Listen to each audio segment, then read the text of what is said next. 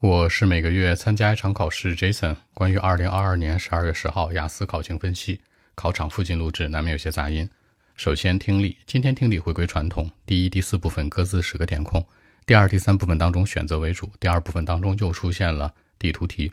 第一部分讲的是旅游咨询相关，从内容到题型都非常传统，十个填空。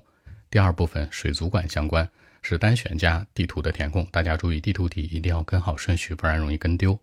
第三部分呢，学术交流是多选加匹配。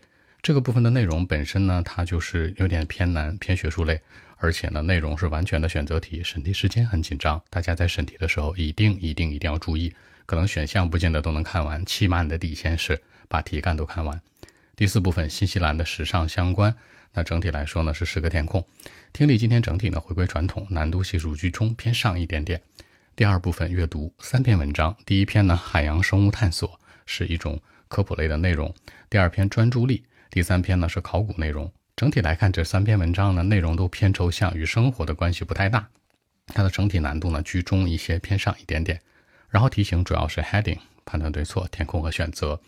整体来说的话呢，阅读这三篇顺序其实不存在先做哪一篇，因为它们仨都是属于偏抽象类的概念，整体难度系数会居中，也往上一点点。第三个内容是写作。小作文依然是一个 table 表格题，这表格题连续出现两到三场了。无论是机考还是笔试，表格题最近特别火，大家一定要高频注意，要把里面的特征写出来。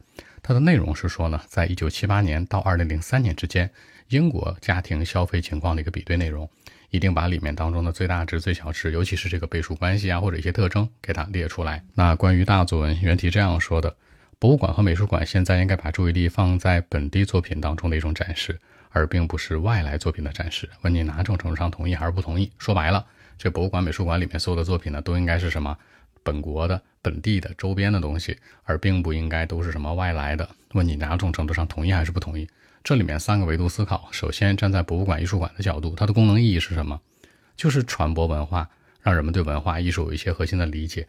那文化艺术肯定是全世界通用的，怎么只能看当地的呢？第二个角度呢，它是展现给谁呀？一定是展现给 visit 很多的参观者。那参观者更愿意看本地的这些东西，还是全世界范围比较大的呢？那肯定是全世界范围的。所以说，从我们所强调的主语角度，那博物馆、美术馆，还有呢展现的宾语角度来讲，都是这样。可能全世界的这个范围会更好。所以写这篇文章呢，可能你去驳倒它去写会更好一些。除此之外，你还要注意，它展现给人们的是什么？一种文化，一种艺术品，一些 artwork 和 culture。